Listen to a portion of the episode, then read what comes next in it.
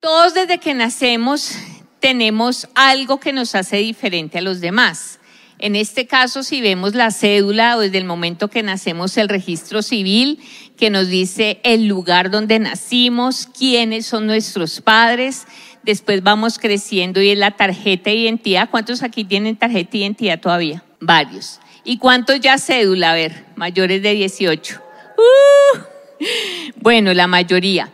Pero ¿qué pasa? En estos documentos que nos identifican, y por eso vamos a hablar de la identidad, porque es que la, la identidad es ese grupo de características que nos hace diferentes a las demás personas, pero ojo, algo muy importante, no solamente nos hace diferentes, sino que nos hace sentir que pertenecemos a un lugar específico.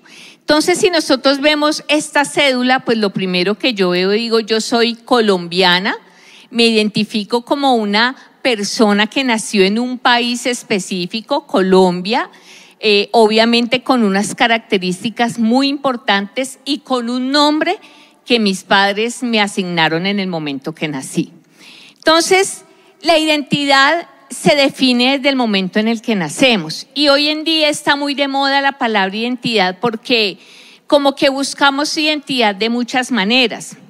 Identidad al pertenecer a un grupo específico, identidad de pronto al seguir una persona que admiramos en redes, identidad al vestirme de una manera específica, identidad de pronto eh, cuando hago algo que los demás hacen. Entonces como que todo el tiempo el ser humano está buscando de esa verdadera identidad. Y si nosotros nos remitimos al documento que nos identifica como personas, pues ahí podemos ver que venimos todos de una familia específica, o sea, cada uno de nosotros vinimos de unos padres diferentes, que ellos también tienen unas características que nos transmitieron, nacimos en un lugar específico, en un país específico y en una ciudad específica. Hasta nosotros tenemos, hoy en día nos identificamos con la huella dactilar y la huella dactilar es como ese código de barras. Muchos de ustedes de pronto aún en su celular o aún a donde van al estudio, al colegio, a la universidad, ahora uno es con el, la huella dactilar porque como que cuando tú pones tu huella eres tú. Estás identificándote con tu nombre, con tus características y no hay otra persona como tú. Entonces, es muy importante que hoy entendamos, de acuerdo a Dios y de acuerdo a la palabra, cuál es nuestra verdadera identidad. Porque tú puedes decir, yo ya sé cuál es mi identidad, sé que soy un hombre o una mujer, o sé que tengo tanta edad, o sé que nací en tal lugar, pero quiero que vayamos un momento a la Biblia y podamos estudiar algunos aspectos muy importantes que si tú y yo los entendemos hoy, nuestra vida va a cambiar. Vamos a Primera de Pedro, capítulo 2, versículos 9 y 10. Se los voy a leer. Primera de Pedro, capítulo 2, versículos 9 y 10. Dice la Biblia. Mas vosotros, y esta palabra es para cada uno de nosotros, tú lo puedes leer a nombre propio, mas yo, o vas vosotros, sois linaje escogido, real sacerdocio, nación santa, pueblo adquirido por Dios para que anunciéis las virtudes de aquel que os llamó de las tinieblas a su luz admirable. Vosotros que en otro tiempo no erais pueblo, pero que ahora sois pueblo de Dios, que en otro tiempo no habíais alcanzado misericordia, pero ahora habéis alcanzado misericordia. Y vamos a estudiar un poco estos versículos porque aquí hay unas palabras muy claves que tú debes entenderlas porque es como Dios te ve. Algo que yo he entendido es que yo soy quien Dios dice que soy. Yo no soy lo que las demás personas piensan que soy. Yo no soy lo que las redes dicen que soy. Yo no soy ni, ni siquiera lo que yo misma pienso que soy, sino quiero que digas conmigo, yo soy lo que Dios dice que yo soy. Y aquí hay unas características muy importantes. Dice Dios y nos dice a cada uno de nosotros, dice, ustedes son linaje escogido. Y vamos a detenernos un momento en la palabra linaje. Linaje significa ascendencia, es decir, de dónde tú vienes, de qué familia tú vienes. Y generalmente cuando hablamos de linaje, hablamos como de una familia muy importante, como de una familia real. Ahora tú dices, pero eso no tiene nada que ver conmigo.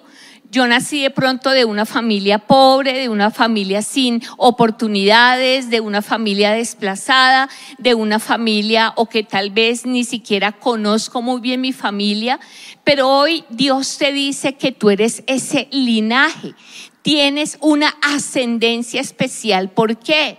Porque eres escogido. Tú y yo somos escogidos. No nacimos en esta tierra por casualidad. Tu vida no es un accidente, tu vida no es producto de una casualidad. Dice aquí, y más adelante vamos a ver con detenimiento qué significa escogido, pero significa que Dios se tomó el trabajo de pensar en ti, de tener un propósito específico para tu vida en esta tierra y por eso tú estás aquí sentado. Ese escogido significa que no estás solamente para vivir la vida y ya, no estás solamente para comer, dormir y de pronto eh, ocupar el tiempo, sino que hay un propósito que nosotros debemos entender que tenemos en esta tierra. Y cuando se dice linaje, ¿cómo así linaje? Si tú lees en la Biblia, uno de los nombres de Dios es Rey de Reyes y Señor de Señores porque Dios es majestuoso. Dios dice la Biblia que es el dueño del oro y la plata. Dios es soberano. La Biblia también dice que toda rodilla se doblará y confesará que Jesucristo es el Señor, porque hay una soberanía de Dios, hay una omnipresencia de Dios, hay una magnificencia de Dios y cuando se dice que somos ese linaje es porque tú y yo venimos de esa ascendencia. Somos hijos de Dios. Y cuando tú entiendes que eres hijo, que eres hija de Dios, por más que vengas de una familia difícil, por más que tal vez tengas una no muy buena relación con tus padres, con tu papá, con tu mamá, con tus hermanos, y tú dices de pronto, mi familia no tiene oportunidades, pero cuando somos hijos de Dios, vemos que todo cambia en nuestra vida. Dice entonces que somos linaje escogido, pero también habla y dice que somos real sacerdocio. Cuando uno ve la palabra sacerdocio, pues uno se imagina que un sacerdote. Y en la Biblia los sacerdotes eran las personas que estaban encargadas de tener ese contacto con Dios, de estar en la presencia de Dios, de elevar ruegos delante de Dios por el pueblo, de escudriñar la palabra. ¿Y por qué será que Dios dice que nosotros somos real sacerdocio? Porque es que hay algo muy importante. Tú y yo somos seres tripartitos. Hemos sido concebidos y formados con espíritu, alma y cuerpo. Y la mayor parte de nuestra vida nos dedicamos a alimentar nuestro cuerpo. Entonces comemos, dormimos, hacemos ejercicio, hacemos un deporte, nos cuidamos porque le damos mucha importancia a nuestro cuerpo, lo cual es importante, pero no podemos descuidar ni nuestra alma. ¿Y qué pasa en el alma? En el alma están nuestros sentimientos, nuestras emociones y nuestra voluntad, pero también está la parte espiritual. El hombre fue creado para tener ese contacto con Dios, para tener esa relación con Dios. Pero tal vez tú estás aquí sentado y tú dices, esa parte espiritual está muerta. Tal vez es la primera vez que vienes a la iglesia, tal vez es la primera vez que te hablan de Dios. Y yo te digo porque la primera vez que me hablaban de Dios, yo creía que conocía a Dios, creía que de pronto amaba a Dios, pero me di cuenta que no, que yo no tenía una relación con Él. Y por eso cuando dice aquí que somos real sacerdocio, es porque tú estás llamado y has sido escogido. ¿Para qué? Para tener esa relación con Dios. No solamente venir a una una reunión en la iglesia, no solamente de pronto estar en una célula, en un grupo Go, sino que tú has sido escogido para que conozcas a Dios, para que tengas esa relación personal con Dios cara a cara. Y cuando tú tienes ese conocimiento y cuando tú eh, recibes el amor de Dios y esa revelación de Dios como tu Padre, entonces ves que muchas cosas comienzan a cambiar en tu vida. Pero dice también más adelante que somos nación santa. ¿Cómo así que nación santa? Quiero decirte algo, cuando Dios escoge a una persona, cuando Dios escoge a una familia, Dios está pensando también en un país, en una nación, porque por eso nacemos en un lugar específico. Y tienes que entender que Dios se ha colocado en Bogotá, en Colombia, porque Él tiene un propósito contigo en esta nación. Dios tiene un propósito contigo en esta ciudad. Específicamente cuál es, no lo sé, pero Dios te va a ir mostrando que seas un joven de impacto, que a través de tu profesión puedas servir a muchas personas, que puedas cambiar tu entorno, porque no hay otra manera. Nosotros somos instrumentos en la mano de Dios y cuando dice que somos nación santa es porque Dios piensa en una nación consagrada y separada para Dios. Y yo sé que Colombia Dios lo ve así, pero en toda esa dimensión tú ocupas un papel muy importante, porque eres linaje real, porque eres sacerdote, porque eres escogido y porque dice acá más adelante, somos pueblo adquirido por Dios. ¿Cómo así pueblo adquirido por Dios? Cuando alguien adquiere algo significa que lo compra, significa que ha pagado un precio por eso que está comprando. Y hoy debes entender que tú has sido comprado por amor. Tú has sido comprado con un precio. ¿Cuál fue ese precio? El sacrificio de Jesús en la cruz hace dos mil años. Él no tenía por qué morir.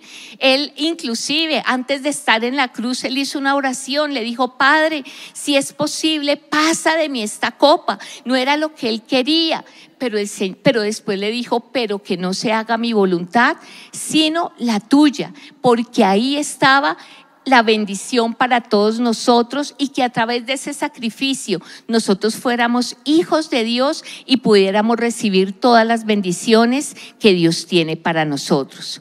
Por eso somos pueblo, un pueblo especial un pueblo adquirido por Dios. Tú puedes decir, yo soy de Cartagena, yo soy de Bogotá, yo soy de Cundinamarca, de un municipio, pero todos los que estamos aquí somos un pueblo escogido, somos un pueblo especial, somos el pueblo de Dios, el pueblo por el cual Jesús pagó un precio y el pueblo que Dios quiere usar en este tiempo.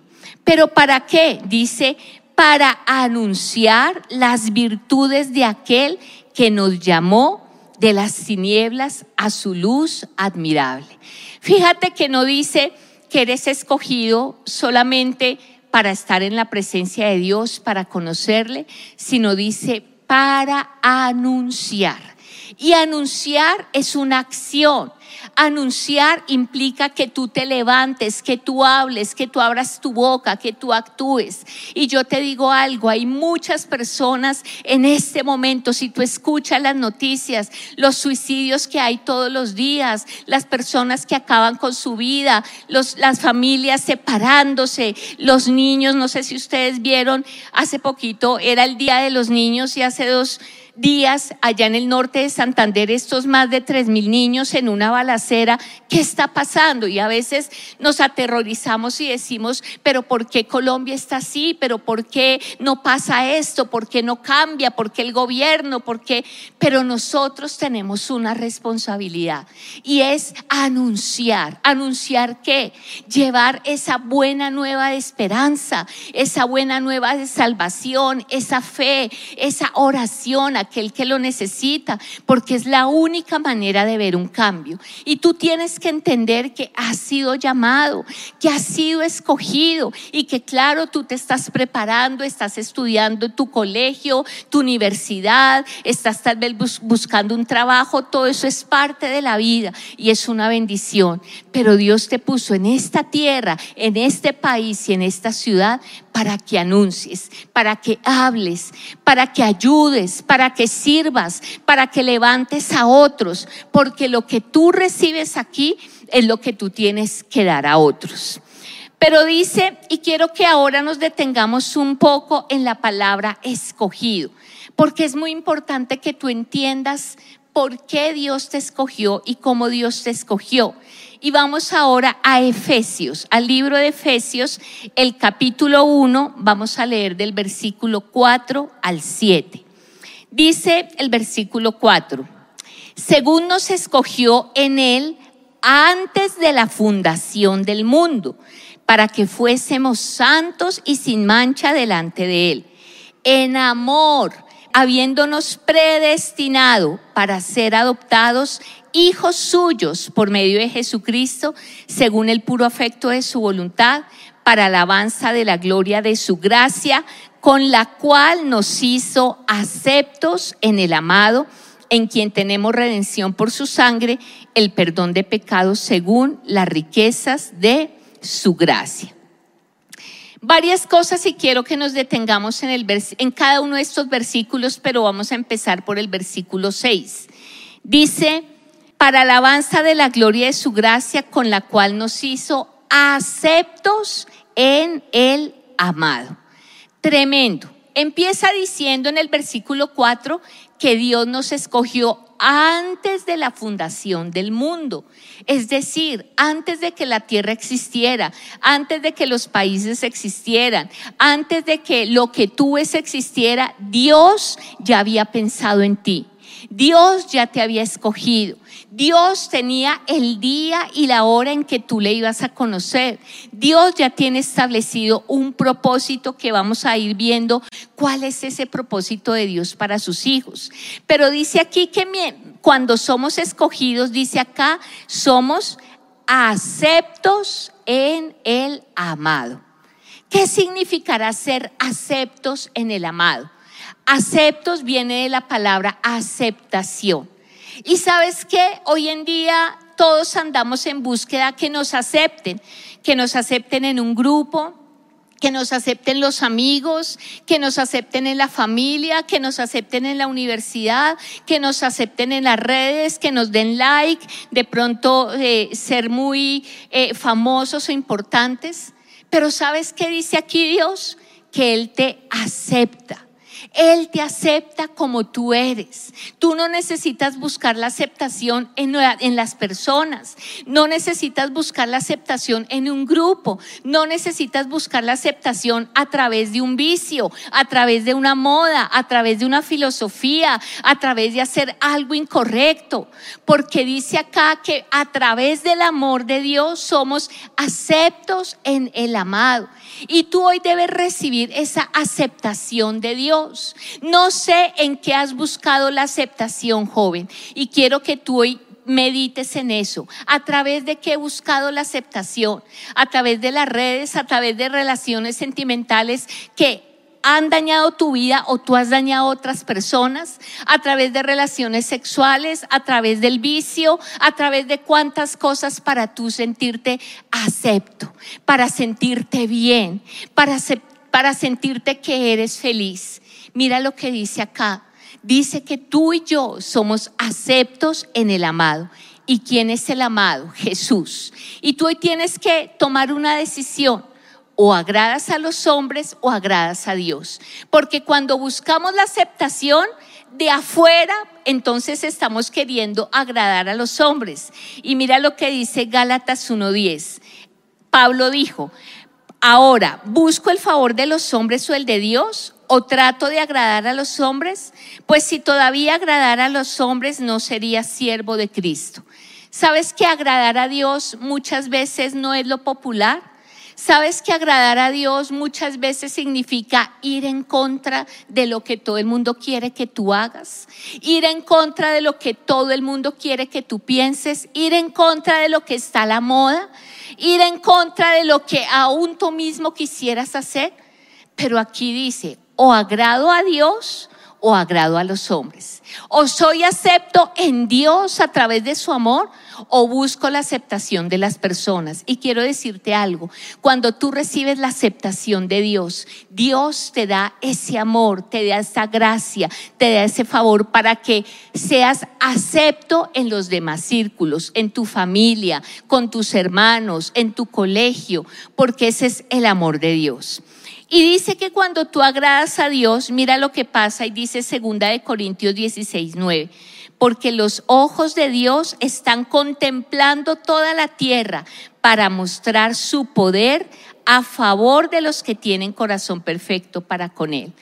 Cuando tú decides agradar a Dios, cuando tú recibes esa aceptación y le dices, Señor, yo entiendo tu amor, recibo tu amor y quiero agradarte a ti, dice acá que Dios está buscando esos corazones para poner su poder a favor de ellos. Y Dios te va a comenzar a respaldar. Dios va a comenzar a usarte. Dios va a comenzar a abrir puertas. Tú vas a comenzar a ver milagros. Pero es necesario que tú entiendas el propósito de Dios y recibas esa aceptación de Dios.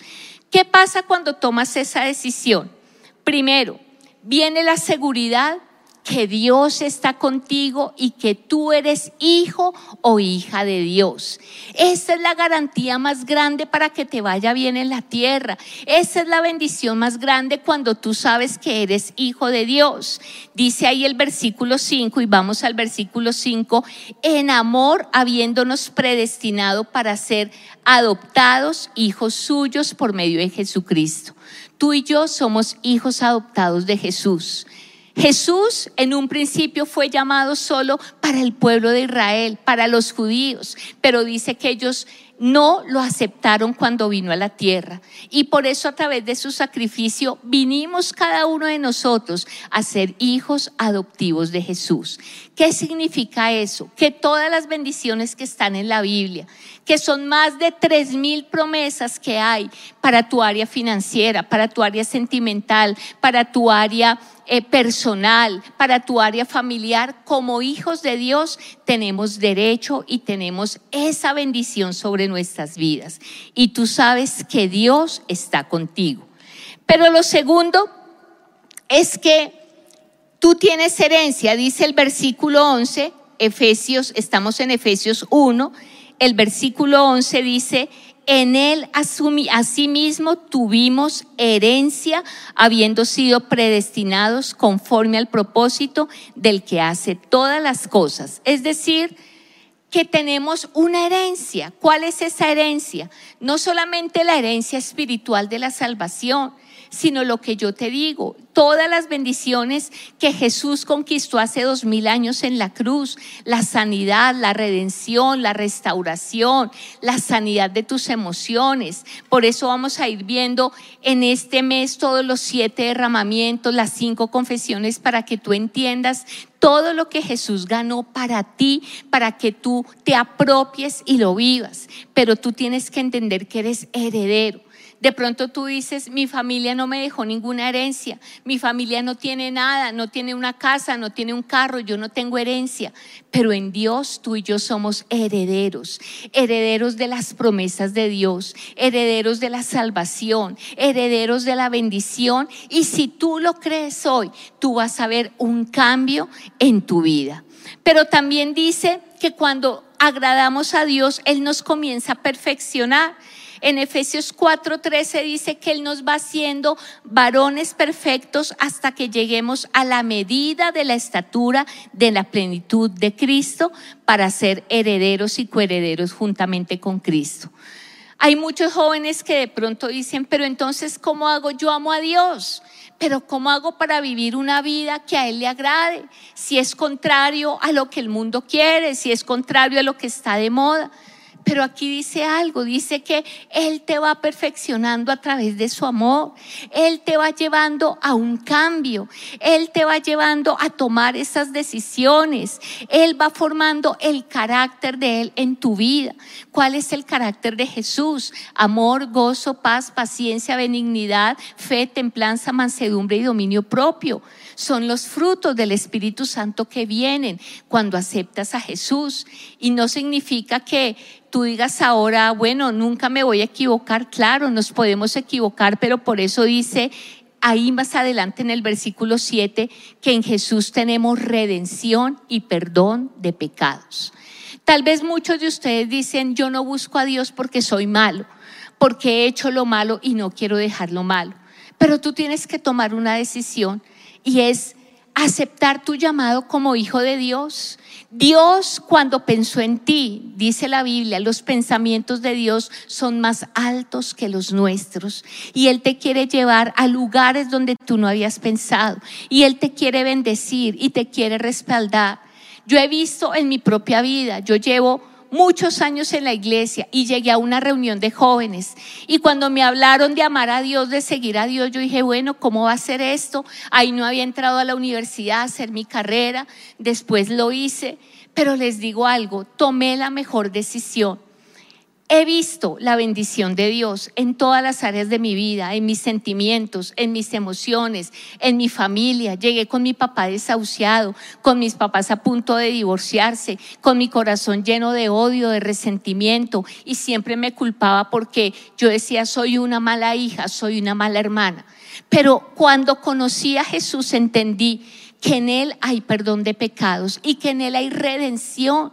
¿Qué significa redención? Que antes yo estaba en esclavitud, pero a través del precio que Él pagó, Él te hace libre. ¿Libre para qué? Claro, para que tomes tus decisiones, pero siempre queriendo agradarle a Él. Y cuando tú tomas esa decisión, tú ves que las cosas, no es que los problemas se acaben, pero sabes que Dios está contigo, que Dios te va a dar la victoria, que tú cada día vas caminando en ese camino de la fe donde ves las bendiciones de Dios y no solamente eso, sino que tú vas a ser diferente, tu familia va a ser diferente y como te decía al principio, tu ciudad y tu nación también. Algo muy importante, segunda de Corintios 5, 17. Aquel que está en Cristo Jesús, es decir, todos los que venimos a ser parte del pueblo de Dios como hijos de Dios, dice, nueva criatura es.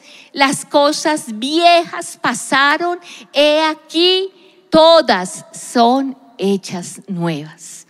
No sé cómo estás en este momento sentado y tal vez tú dices, mi pasado no es muy bueno, no sé cómo esté tu área financiera, tu área sentimental, pero tú tienes que creer lo que dice esta palabra.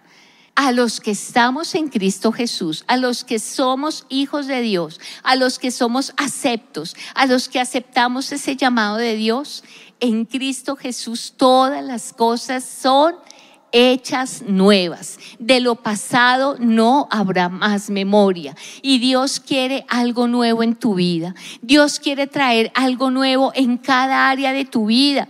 Pero tú tienes que estar dispuesto a recibir esa bendición. Dispuesto a recibir eso nuevo que Dios tiene para ti. No sé qué es. Dios te va a abrir puertas. Dios te va a llevar a lugares que no habías pensado. Dios va a traer esa persona correcta en tus sentidos es todo lo nuevo. Y tú vas a decir, las cosas viejas pasaron, porque es un nuevo comienzo que viene a cada uno de nosotros cuando aceptamos el amor de Dios y cuando somos aceptos en Jesús. Ahora tú dirás, ¿cómo lo puedo hacer?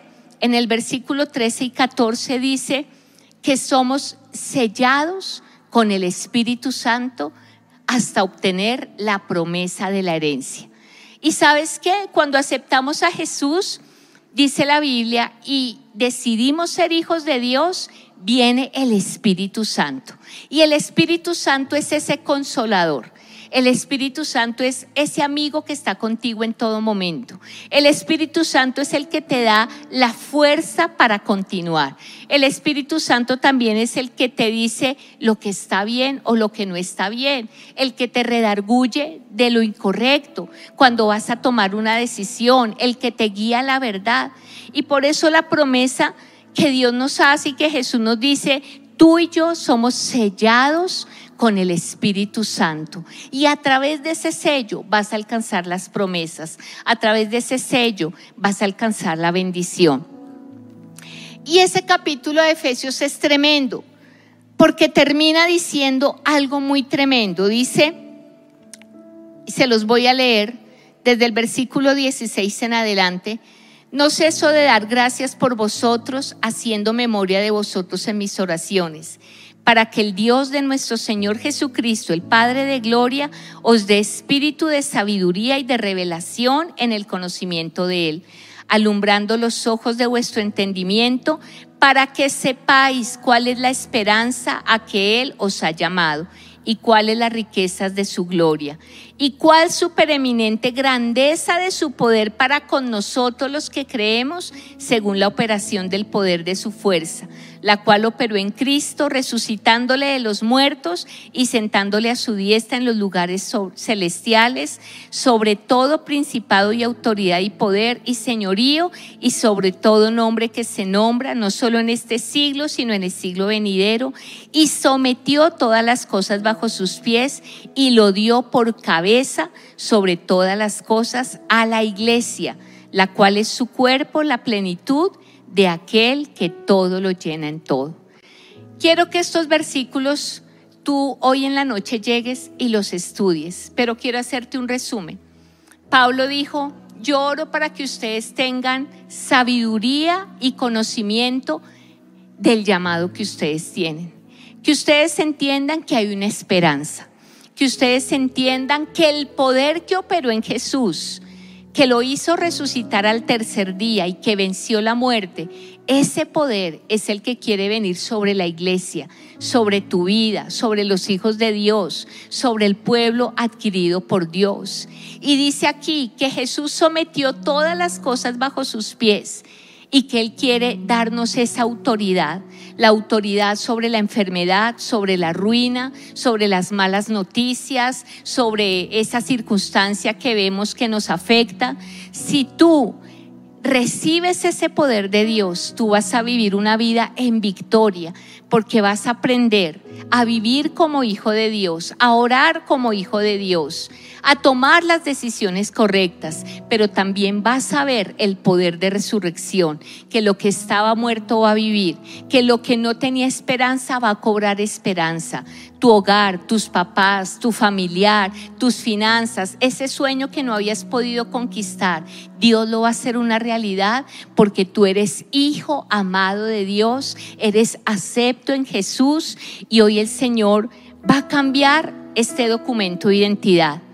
Tal vez tenía un número, tenía un nombre, pero hoy tu documento de identidad va a decir que eres linaje, que eres real sacerdocio, que eres nación santa, que eres pueblo adquirido por Dios para anunciar las virtudes de aquel que te llamó y te sacó de las tinieblas y te puso en su luz admirable. Si tú crees esta palabra, quiero que te coloques de pie. Y vamos a buscar hoy a Dios.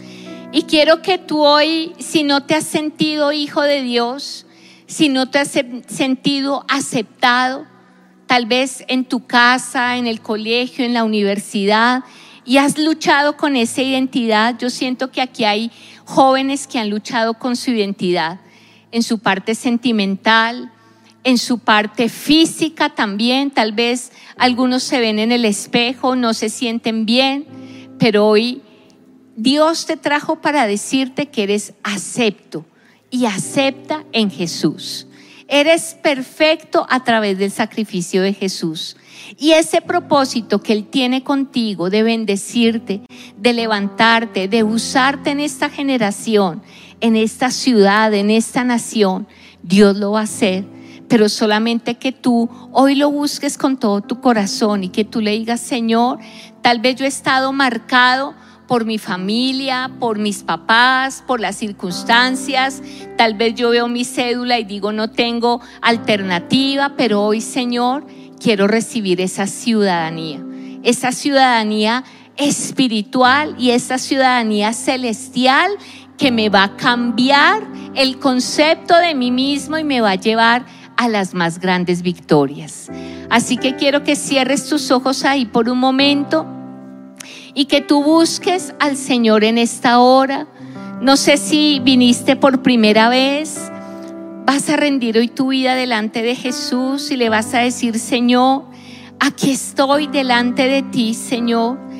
Aquí estoy entendiendo que he tenido luchas en mi identidad, tal vez no me he sentido parte de nada, me he sentido como fuera de lugar, pero hoy entiendo que tú me quieres dar la identidad correcta, Señor.